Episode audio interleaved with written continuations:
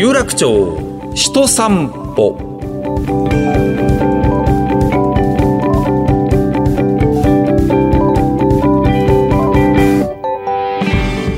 もラジオパーソナリティの上柳正彦です。ポッドキャストでお送りしているこの有楽町人散歩このプログラムは東京有楽町で働く方生活をする方をゲストにお迎えいたしまして有楽町について語っていただくとともにこの街で生きる人々が思う豊かさというものについて伺っております、えー、今回はもう80年代から有楽町の再開発をずっと続けている三菱地所株式会社で現在プロジェクト開発部の理事をされてる方です。理事の方がいらっしゃるんですね。そしてもう一枚肩書きがあの名刺がありまして、え、特定非営利活動法人大丸 U エリアマネジメント協会の理事もされているという広野健一さんという方なんですね。理事がとうとうこのプログラムに登場です。で広野さんいろんなことやってらっしゃいまして例えばホームページにはですねこれまで手掛けてらっしゃったプロジェクトざっといきますとですね東京ミレナリオ。いやあれをと。ね、そして東京ガーデンジュエリーヘブンアーティスト in 丸の内オープンカフェ in 丸の内カウパレードカウパレードってありましたね。いろんな牛がずらーっと丸の内中通り並んでましたよ。東京コンペ。打ち水大作戦。行きました。浴衣着て。やりましたやりました。東京駅のところの前で、えー、アースデー丸の内、まあ、いろんなことを手がけてらっしゃるんですね。しかも、えー、この方はですね、えー、私がかつて所属した日本放送の、えー、女性の社長ですね。いろんなメディアで取り上げて、えー、られますね、えー、日原社長の飲み友達ということで。この間も飲んだばかりというような方でございます。さて理事の方です。いろんなお話が伺えそうです。三菱地所株式会社プロジェクト開発部の理事広野健一さんこの後ご登場です。有楽町人散歩。上柳正彦がお送りしている有楽町人散歩、えー、今日のお客様ですね。三菱地所株式会社プロジェクト開発部理事、えー、そして、えー、大丸 U エリアマネジメント協会の理事。広野健一さんです。はじめまして。よろしくお願いします。どうもはじめまして。よろしくお願いします。えっ、と全然すみません。理事っぽくないんですけど。まあちょっとよく若く見られちゃうそうですね。あの、はい、コットンの青いシャツのボタンを二つ外して 長袖の一つこう袖を折ってですねね。ちょっと暑いんでね。えー、サラサラっとしたですね悔しいぐらいのかっこいいヘアスタイルでですね登場されましてなんあの申し訳ないな何年ぐらいに三菱地所に入社されたんですか？僕はあの1983年ですね。ですからもうはい長いことになります。そうですか。とってもお若く見えます。はい、ありがとうございます。はい、そして三菱地所株式会社プロジェクト開発部理事ともう一つ大丸 U エリアマネジメントの協会の理事と書いてあるんですが、はいはい、大丸 U というのはどういうそうですね。あのまあ大丸 U ってあの実は国交省とか東京都とかまちづくり系の行政では有名なんですけども、はあはあ、あの大手町丸の内有楽町のその頭文字を取って大丸 U って言うんですね。なるほど。はい。だからまあよくあの大丸 U って言うとみんな大丸の何ですかっていうふうに言われるんですけども、あの百貨店の大丸さんの何かだと思ってそうじゃないんですね、はい、違うんですねこれがね。まあ町のことをずっとやってらっしゃるわけですけども、はい、さっきちょっと紹介したんですが日本放送の日原真紀社長となんか随分親しいという、そうですね、まあ、彼女とは本当にまああの飲み友達ということで、えー、あの非常に、えー、仲良く今でもさせていただいております。はい。どんな話をされてるんですか？いやまああのたわいもない話ですけどね。えー、ただあの時々やっぱり暑くなるとそれぞれあのこのまあ丸の内をちょっと一つの舞台にした場合のこの未来、まちづくりのあり方とか、それからまあ彼女からは時々その放送これからの放送業界のあり方とかラジオのあり方とかですね。まあそういう真面目な話をすることがあは2割ぐらいかな。あとの8割はまああのくだらない話してます。そうですか。はい、ちなみにその三菱地所というのはですね、えー、これでこのコーナーでお会いするのお二人目だと思うんですが、あ、そうですか。あの、皆さんラフな感じでいらっしゃるんですけども、全く私の思ってるイメージと違う感じの方がいらっしゃって。あの、多分今すごい辞書って変革期だと思いますね。えー、だから僕が入社した頃の辞書というと、石橋を叩いても渡らないって言われるぐらいですね、非常に慎重で、まあその部分は、ベースはね、すごくその、変わらないと思うんですけど、はい、ただ、会社自体が非常にあの若いくなってますね。で発想もいろんなことにチャレンジをしていく。っていうことが、まあ、大変今大きなポイントになってますので、まあ、最近はですんで、まあ、有楽町なんかについてもね、こうやってアートとまちづくりを一緒に絡めてやる、これはあのもう本当にえー、僕、丸の内携わっても四半世紀以上経つんですけれども、うん、最初の頃には全く考えられなかった流れですよね。うん、その頃はまずオフィスビルをどんどん作っていけっていう流れから、もうその後環境共生であるとか、うん、それからまあ、当然まあ、途中で防災とかそういうものも入ってくるんですけれども、まあ、その後にこういったアートとか文化こういったものを積極的に取り入れていこうという流れっていうのは本当にここ最近の流れですね。でまあ、洋服についてもあのネクタイそれからジャケットっていうのはもういいと。だから最初はクールビズっていうところから始まったんですが、もう今年間通じてその辺は年間一年中クールビズという状況には今なってますので。なるほど、はい、なんかあの趣味であのいわゆる音楽をかける方の DJ もやってらっしゃるってちょっと、ね、おっしゃってましたよね。まあ、あの恥ずかしながら、はい、あの僕のあの、まあ、あの非常に仲のいい友達がやっぱり、丸の内であのバーをやっていてですね、えー、であのそこであの年に3回から4回ぐらいあ。のイベントをやるんですけども、まあ、ACBC ナイトってアダルトコンテンポラリーブラックコンテンポラリーナイト。で、まあ、僕はブラコン担当でであの昔から学生時代から DJ をやってたんでそれでまあその頃はアナログだったんですけど今はまあ CDJ ですね。を使って、はい、あの時々やらさせてもらってます。はい、そのまあ素敵な雰囲気から言いますと学生時代はさぞ楽しい学園生活をお送りになったんだろうな というのがもう。もう当時は本当そうですね、はい、あのなんとなくクリスタルっていう本が売れて もうご存知だと思いますけど、はいはいはい、それからねあの本当に田中康夫さんであるとか、えー、それからまあ本当におにゃんこが出てきた頃とか、えー、それから「オールナイトフジ」ですよね、えー、だからそこであの女子大生ブームでしたよねそうですね、はい、そういったあの非常にあと丘サーファーとかですね、うん、クレイジーのバッグを持った女の子たちがたくさんいてとか、はい、非常になんていうのかな大学生がものすごく一番明るかった時代だと思いますそうですね。その時僕大学生だったんで。はい。その後だんだん低低年齢化もうどんどん高校生になっていきましたからね。そうですね。そうですね。はい、それからホットロックプレスとかね、ああいったコパイとか、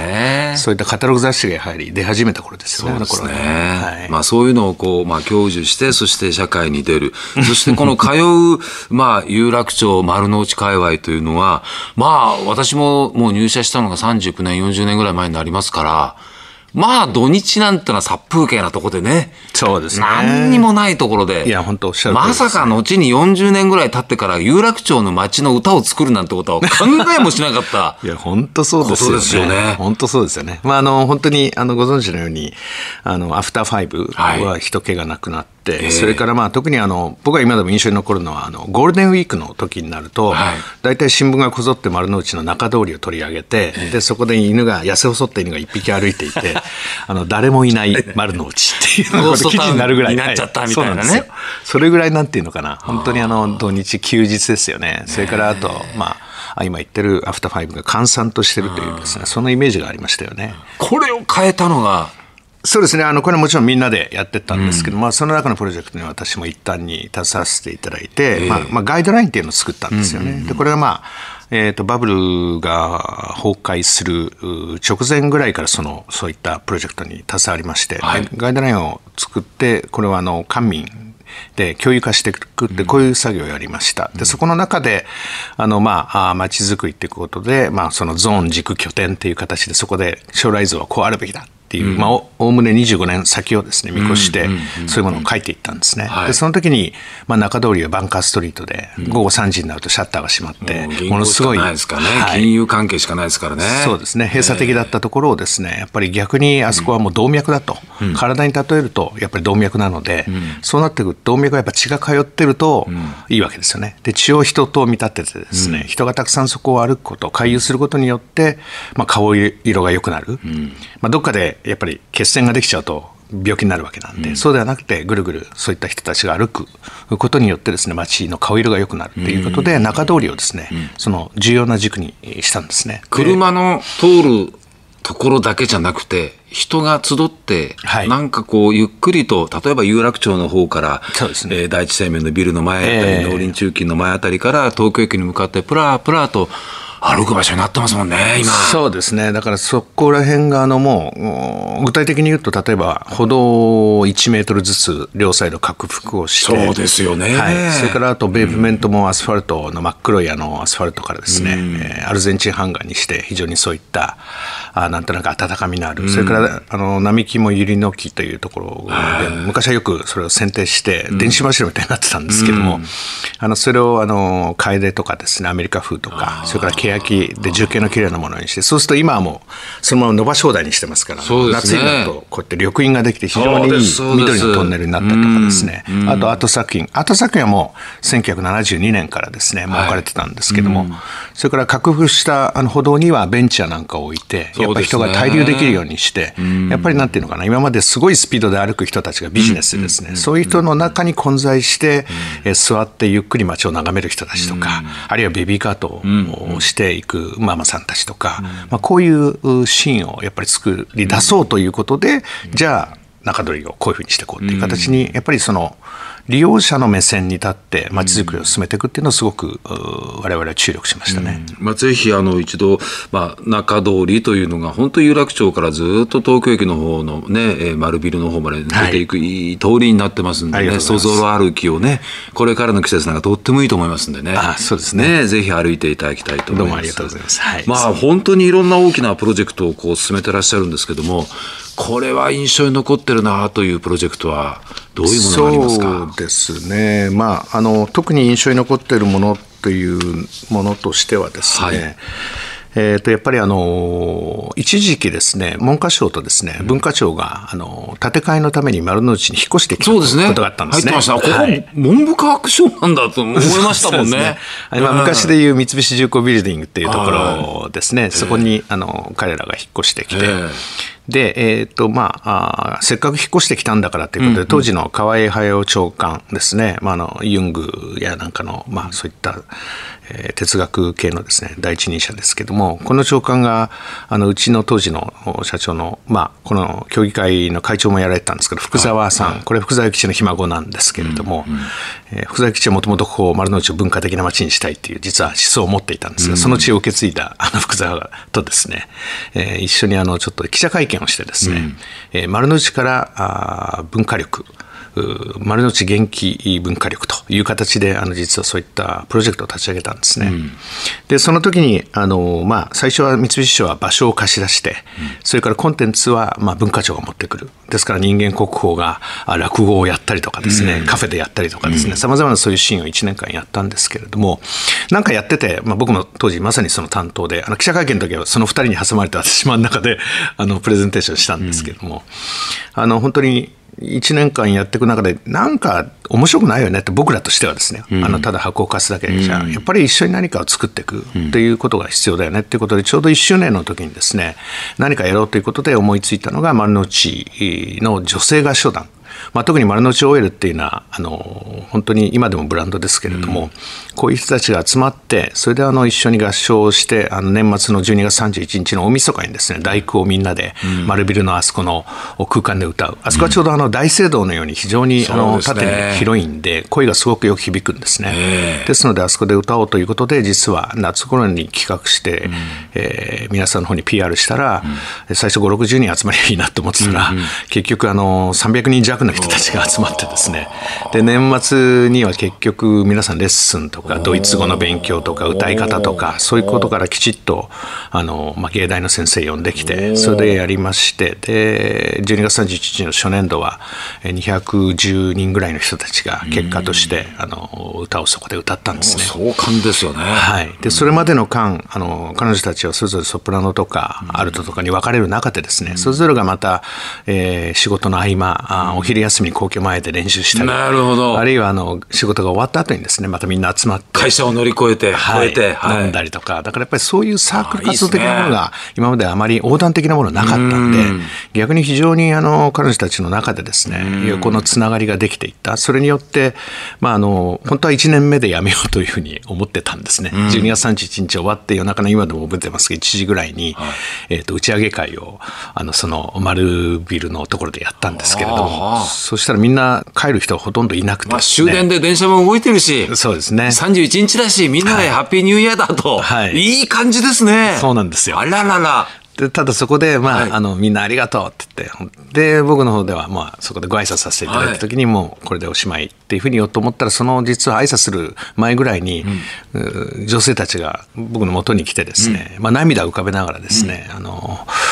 この素晴らしい活動をぜひ私たちだけではなくて、他の後輩とか他の OL たちにも広げていってほしいと、っていう涙ながらに訴えてくるんですよね。ですのでもう本当そこでその挨拶についてもですね、もう本当にその時はもう独断だったんですけど、うん、もうこの素晴らしい活動を続けたいと思います。って思わず言っちゃってですね。やばいやばいとか思いながら。まあただ結果として本当にそれがあのその後はまあ女性だけではなくてですね男性も入れた合唱団になっていってそれがどんどんどんどん成長していってで結果として、えー、まあラフォルジュルネとかですねそれも私携わったんですけども16年間続いてるこの町の大きなオーケストラですね。あの、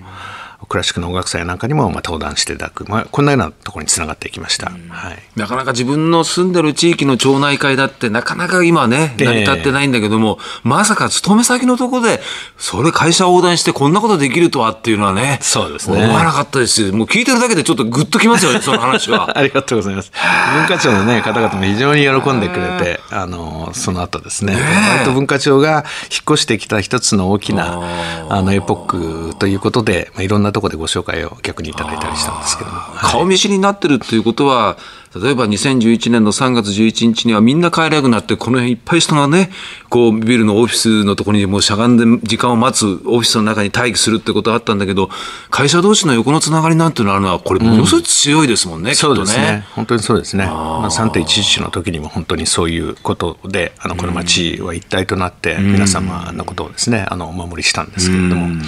まあでも本当にあの一つのその辺が思い出ですしああそう。ですね。いいお話ですねありがとうございます。あの皆さんに伺ってるんですけども本当にこの有楽町丸の内ねこの界隈を本当に手がけて見てきて、えー、いらっしゃるこう広野さんにですね町の持つこう豊かさっていうんですね、うん。うん、これはどういうものだというふうにお考えになってますかね？そうですね。あの実際に働いてみると非常に働きやすい場所、うん、まあ、当然のことながら非常にあの、まあ、交通支便な場所でこれはもちろん先輩たちから引き継がれてきたインフラここをやっぱり我々は守っていかなきゃいけないと思うんですね。ですので、今まで7分の5だった町をですね、はい、今は7分の7の町にした。これすなわち、1週間のうちの平日だけだった、あ活用からですね、これだけフルスペックの場所なんだから、うん、7分の7、土日も含めて使わなかったら、これは本当に先代に申し訳ないっていう、やっぱり思いも我々あってですね、で、まあ、土日も開かれた町にしていこうという形で、まあ、最も世界でインタラクションが活発な街にしていこうっていうのが、実は大きなベーシックな部分としてあるということなんですね。ですんで、まあ、あの前、石原都知事やなんかだった時代にあのご案内をした時にもやっぱりおっしゃってたのが、はい、まあ、皇居の周りにこれだけ、えー、経済の中核、中枢である、まあ、これ大体あの本社で働く人が6割なんですね、このエリアっていうのは。だから、そういうエリアって日本の中でも実はないんですよ。でまあもともと上屋敷で政治中心の場でしたが、うん、常に中枢であった、ね、まあ、これ丸の内大大手町丸の内有楽町、うん、それからすぐ横には日銀がある、うん、それからまた霞が関があり永田町がありっていう、それから銀座が、まあ、あるというようなことで、まあ、こういった中で非常にコンパクトに皇居の周りにまとまってるっていうことにおいては、まあ、すごくここは、まあ、日本の顔首都の顔なのかなというふうには思ってます。で合わせてそれに加えて最近は、まあ、土日もそれから休日も楽しめるような、アフターファイブも楽しめるような、あこういった街にということで、まあ、いろんな商業施設、文化施設、えー、こういったものをたくさん入れてきているという状況ではあるんですよね。で、まあ、今回、まあ、有楽町でね、いろんなプロジェクトを、これからまた、アート、それから歌を作ろうって形で今回立ち上がったんですけど、はい、実はあの、先ほどの、えー、マルチから文化力ですね、の、先ほど1周年のマルチ合唱団、これが結果としてどうつながっていったかっていうプロセスの中に実は有楽町とのつながりが一つあって、はい、あの、そこの合唱団がちょっとお声掛けをいただいて、うん、まあ、あの、有楽町で、えー、ちょうどあの、有楽町で会いましょうというあの歌、はい、フランク長井さんの歌がですね、はい、あの、10周年間の時にちょっと記念で、えー、CD を出そうという話になってでその時に実は合唱団に白羽の矢が当たってですねでそこで CD デビューまでしてしまったというですね。まあそんなのが実はそういったあの活動の中からですねつな、えー、がってい、えー、ったというのが非常に、まあ、印象に残ってます。はい。まあ、とにかく丸の内中通りの雰囲気が本当に変わってみんなで歩きたい街になってで映画館もいっぱいあるしお芝居も見ることができるし、うん、まあ、その中でやっぱりこう音楽というのもね、はい、一つの大きなポイントなんだな。音楽っていろんな人の心を一つにしてくれるんだなというのを、えー、広野さんの話を聞いてもうとても思いましたね今日はね。あえー、ありがとうございます。なんとかこの有楽町歌作り計画でこうまたね何かあみんながちょっとそぞろ歩きしながらなんとなくいつも流れている口ずさむような曲が生まれてくるといいなというふうにあそうです、ね、改めて思わせてい。ただきました、はい、ありがとうございます。いやいやどうもどうも本当ありがとうございました、はい、僕の40年見続けてた有楽町をこういうふうにしたのはこの方だったんだとよくみんなでやりました。わかりました。みんなでやりました。はい。三菱地所株式会社プロジェクト開発部理事、えー、広野健一さんにお話を伺いました。あの、日原社長も大変忙しい人なので、あまりあの皆さんで遅くまで、えー、飲まないようにしていただければと 体気をつけてください。誘わないようにあまりいやあの誘ってあげた方がいいと思いますけどもね。ねはい、どうもどうもありがとうございました。ありがとうございました。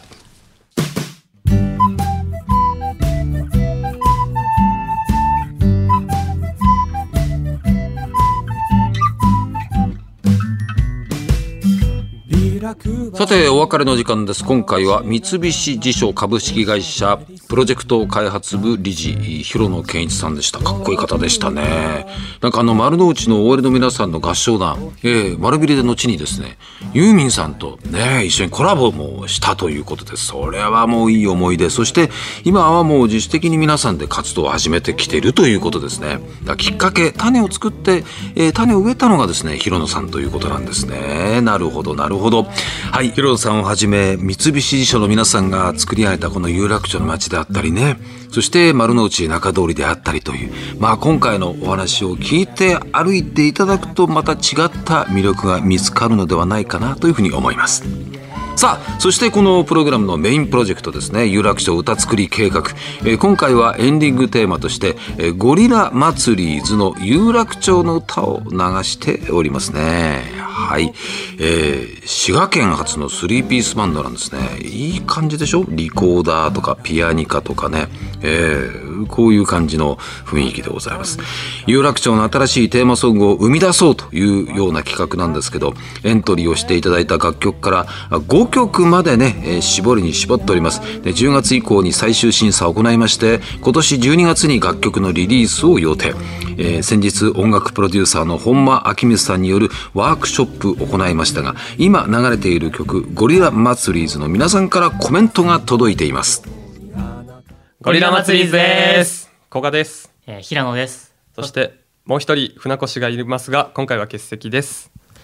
えー、このバンドは4月の3ピースバンドで、あのいつもはインストで楽器だけで演奏してるんですが今回はあの歌を入れての演奏となりました、はい、今回はと有楽町の歌という曲を作らせていただきました、えー、この曲はどんな年代の人でも歌いやすくてどんな年代の人でも聴きやすいようにというふうにということを考えて作った曲で、えー、曲調も親しみやすいように和やかな感じの曲調にしてえっと、音域とかもみんなできるだけ多くの人が歌いやすいような音域を心がけて作った曲です。なのでぜひぜひ聴いて皆さんも一緒にサビを口ずさんでいただいたら嬉しいです。